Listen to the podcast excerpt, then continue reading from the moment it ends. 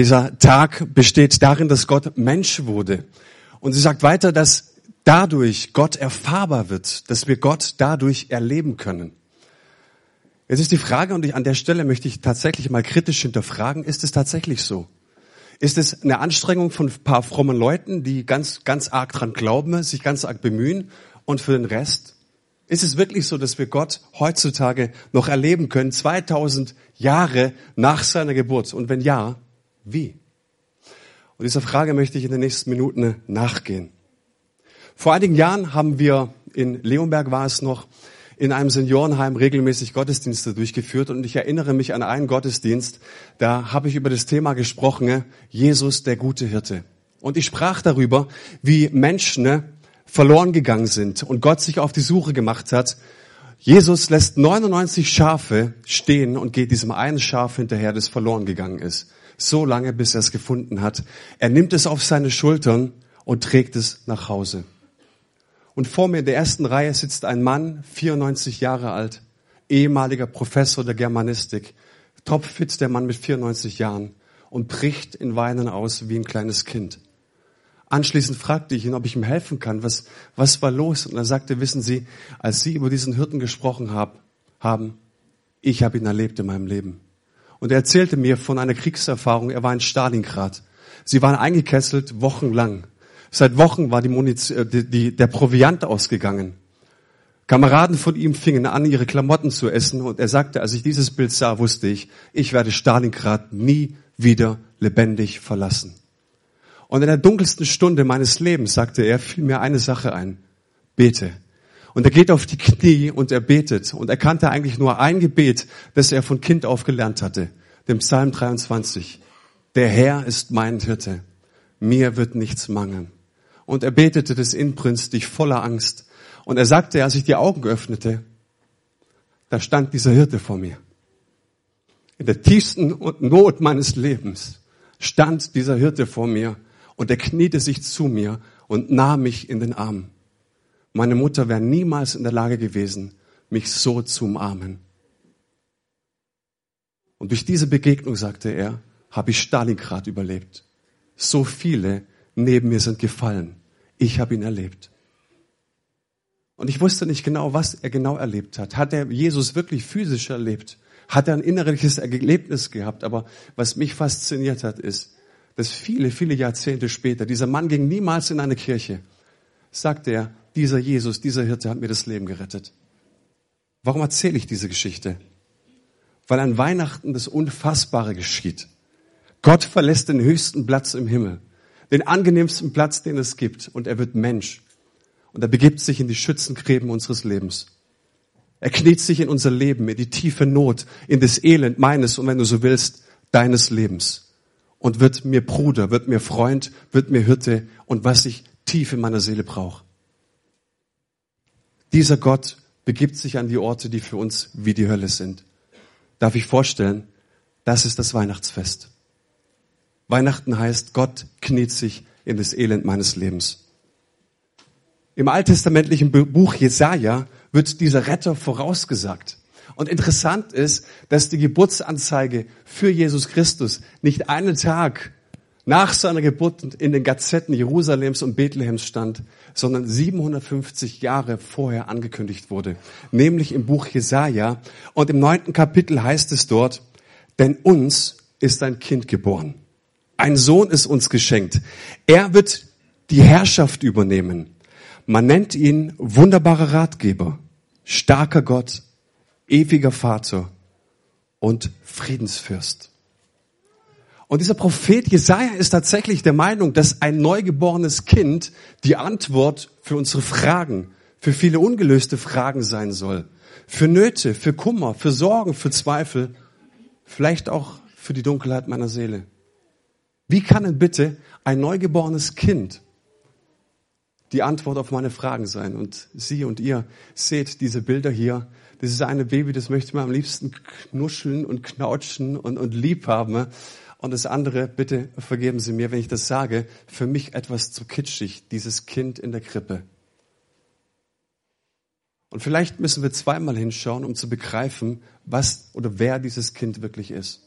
bei all dem Weihnachtskitsch, bei all den Dingen, vielleicht ist dieses Kind mehr, als ich erwartet habe. Ich habe eben vorgelesen, ne? er stellt sich vor als der Friedensfürst. Also sozusagen der Chef des Friedens, der über den Frieden regiert. Was bedeutet Frieden? In dieser Stelle heißt Frieden im Hebräischen, in der hebräischen ursprünglichen Sprache Shalom. Shalom bedeutet wortwörtlich Wohlergehen, dass alles stimmt, dass man leben kann und dass das Leben sich entfalten kann. Shalom bedeutet, ich muss mich nicht selbstständig erfinden. Ne? Und ich bin davon überzeugt, dass genau in dieser Zeit Menschen schon fast verflucht sind, sich ständig selbst neu zu erfinden, sich neu zu kreieren, unter der Frage, wer bin ich denn eigentlich wirklich? Wie viele Menschen sehen wir, die tagtäglich Dinge unter den Teppich kehren, fleißig ignorieren, was eigentlich Tatsache ist? Shalom bedeutet, ich muss nicht mit aller Gewalt mich selbst erfinden, ich muss nicht mit aller Gewalt den Idealen meines Lebens hinterherjagen. Friede, Shalom ist ein so zentrales Wort in der Bibel. Und dieser Friede kommt von Gott und er ist so anders als das, was wir selbst versuchen zu produzieren. Der Friede Gottes heißt, er ist Güte, er ist Freundlichkeit, er ist Kraft, er ist Fülle. Und diese Fülle will in unseren Beziehungen, in unseren Familien, in den Herausforderungen unseres Leben, Lebens positiv Einfluss nehmen. Es gibt einen interessanten Mann, der eigentlich einer der berühmtesten Menschen im Alten Testament, das ist der König David. Und ich stieß mal auf eine Stelle, die mich aufhorchen hat lassen. Dieser David, der fragt einmal seinen Hauptmann, während er der Hauptmann im Krieg ist, durch einen Boten, ne? lieber Hauptmann, wie steht es um deinen Frieden? Und ich dachte, David, hast du irgendwas nicht mitbekommen? Du schickst den Mann in den Krieg und fragst ihn jetzt, wie steht es nach deinem Frieden? Das kann er deshalb fragen, ne? weil er weiß, dass Frieden so viel mehr ist als die Abwesenheit von Streit. Frieden ist so viel mehr. Es ist ein Geschenk Gottes an uns und es bedeutet, selbst in den turbulenten Phases, Phasen meines Lebens, in den Herausforderungen meines Lebens, muss nicht alles einstürzen, weil Frieden und Shalom so viel mehr ist. Die Frage ist jetzt, und die Frage muss kommen, wie komme ich an diesen Frieden ran? Wie kriege ich den in mein Leben? Wenn wir zwei Verse zurückblättern, heißt es über diesen Retter, über diesen Friedensfürst, denn du hast ihr drückendes Joch, die Jochstange auf ihrer Schulter und den Stecken ihres Treibers zerbrochen, wie am Tage Midians. Das sind zwei gewaltige Bilder. Bilder, die uns erklären, warum es mit unserem Frieden oftmals nicht so sehr bestellt ist das Joch und das Stecken des Treibers. Das Joch ist hier ein Bild für Knechtschaft, das Arbeitstieren auferlegt worden ist.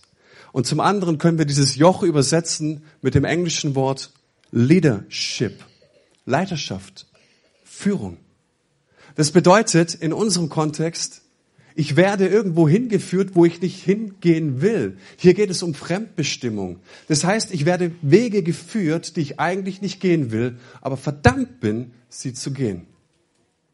Und der Stab steht dafür, dass ich in eine Richtung geleitet werde, der mir ständig den Takt vorgibt, der mich antreibt, der mich stresst, der mich müde macht, der mich hindert, meinen Lebensrhythmus zu erkennen und zu entdecken, der verhindert, in die wahre Bestimmung meines Lebens zu kommen. Da gibt es irgendetwas, was mich ständig antreibt.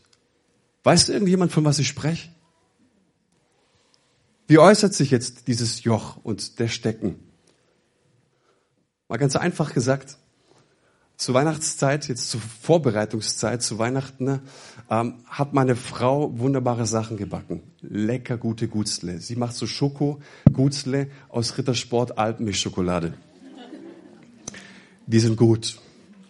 Und jeden Abend nehme ich mir vor, Manu, nur einen. Die sind groß. Ich habe es an keinem Abend geschafft, nur eins zu essen. Und ich habe gemerkt, irgendwas treibt mich, obwohl ich es nicht will. Ich will in eine gewisse Richtung, und trotzdem hat es mich immer wieder in diese Dose gezogen. Und ich habe mir die Dinge geholt, Ich konnte einfach nicht anders. Ich stelle immer wieder fest, dass sich Menschen zum Beispiel, ein anderes Beispiel, dass sie sagen, hey, dieses Jahr Weihnachten, Adventszeit wird ganz anders. Wir feiern sie besinnlich, dieses ganze Geschenke und, und das ganze Zeug, das Tramram. Dieses Jahr wird es nicht so sein. Und trotzdem ist jedes Jahr die Vorweihnachtszeit die stressigste des Jahres. Und ich frage mich, warum? Irgendetwas treibt uns. Lasst uns noch ein bisschen tiefer graben. Wir sehen, dass manche Menschen ne, Worte entgleiten, ne, die sie eigentlich gar nicht sagen wollten. Worte, die tief verletzen. Wollten wir das? Nein. Aber wir haben es getan. Und wir beteuern, wir tun es nie wieder und trotzdem stellen wir fest, wir werden es wieder tun. Manche Menschen haben aufbrausendes Temperament. Und sie merken, dass durch diesen Charakterzug Leute immer wieder verletzt werden. Wir entschuldigen uns, es tut uns leid und anschließend merken wir, wir müssen es trotzdem wieder tun, weil wir einfach ein aufbrausendes Temperament haben.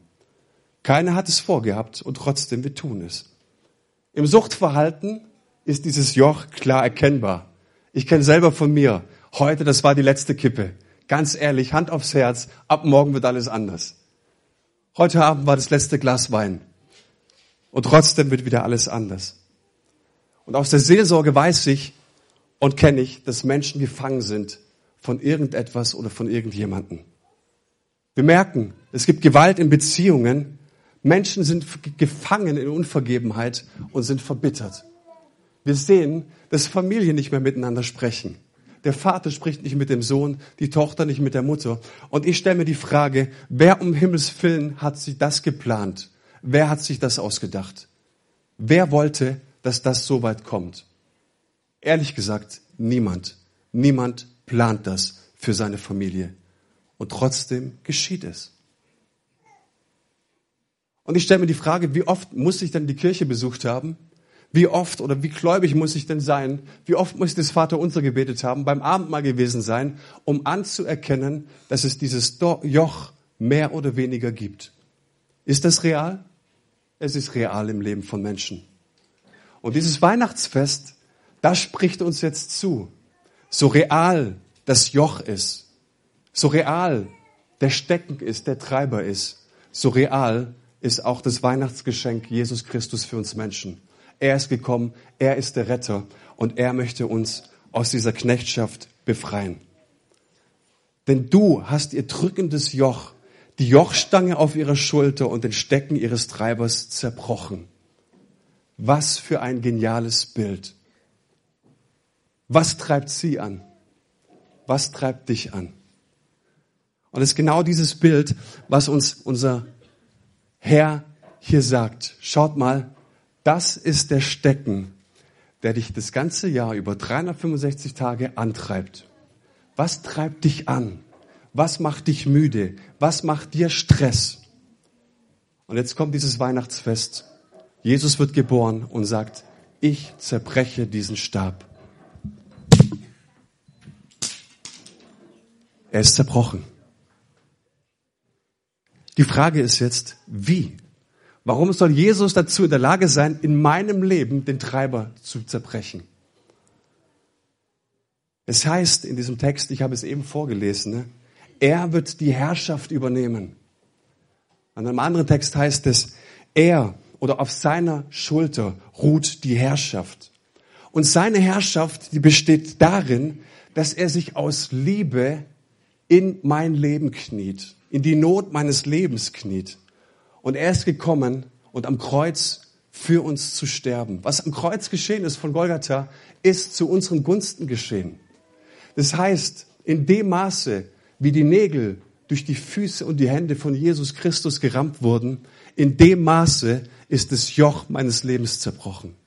Je tiefer die Nägel durch die Hände und Füße von Jesus gerammt wurden, in dem Maße ist der Stab des Steckens zerbrochen, ist der Treiber ihm ist das Handwerk gelegt. Und das ist entweder eine nette Geschichte oder es ist erfahrbare Realität für mein Leben.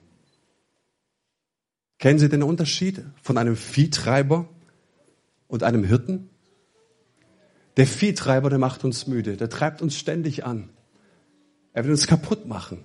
Er will verhindern, dass wir in unsere Bestimmung kommen, in unsere Lebensbestimmung kommen. Der Hirte dagegen sagt, kommt zu mir, ihr alle, die ihr euch plagt und von eurer Last fast erdrückt werdet. Ich werde sie euch abnehmen. Nehmt mein Joch auf euch und lernt von mir, denn ich bin gütig und von Herzen demütig. So werdet ihr Ruhe finden für eure Seele. Denn das Joch, das ich auferlege, drückt nicht. Und die Last, die ich zu tragen gebe, ist leicht. Ich persönlich habe für mich erlebt, dass der Viehtreiber ungebeten in mein Leben kam. Ich habe ihn nicht eingeladen und trotzdem kam er. Was ich aber auch erlebt habe, dass dieser gute Hirte mir begegnen möchte. Und ein schlauer Mann sagte mal, das Schlimmste, was wir Gott jemals angetan haben, ist, ihn in Ruhe zu lassen. Weihnachten bedeutet, Gott wird Mensch. Für mich, für dich, für sie. Er möchte sich in unser Leben knien und uns Hirte sein. Er klopft an der Herzenstür an. Er sagt, willst du mich einlassen? Ich habe gute Pläne, ich habe gute Gedanken für dein Leben. Ich möchte nicht, dass du gestresst bist, sondern mein Herzenswunsch ist, dass dein Leben gelingt. Gott ist uns wirklich nahe gekommen. Und ich glaube, dass er uns heute Abend alles werden will. Ratgeber, bester Freund, Hirte, Versorger und so vieles mehr. Wie gesagt, er hält die besten Pläne für unser Leben in der Hand. Und heute Abend sind so viele Menschen hier, die diesen guten Hirten persönlich in ihrem Leben erlebt haben. Zum Schluss, an Gottes Dasein glauben heißt, ich stehe nicht mehr vor einem Argument, das meine Zustimmung verlangt, sondern vor einer Person, die mein Vertrauen fordert. Ganz konkret geht es so, dass ich dem einen Lebewohl sage und ihn ganz konkret auslade aus meinem Leben und den einen einlade und Ja zu ihm sage. Und es ist erfahrbare Realität, dass der Hirte in unser Leben kommt.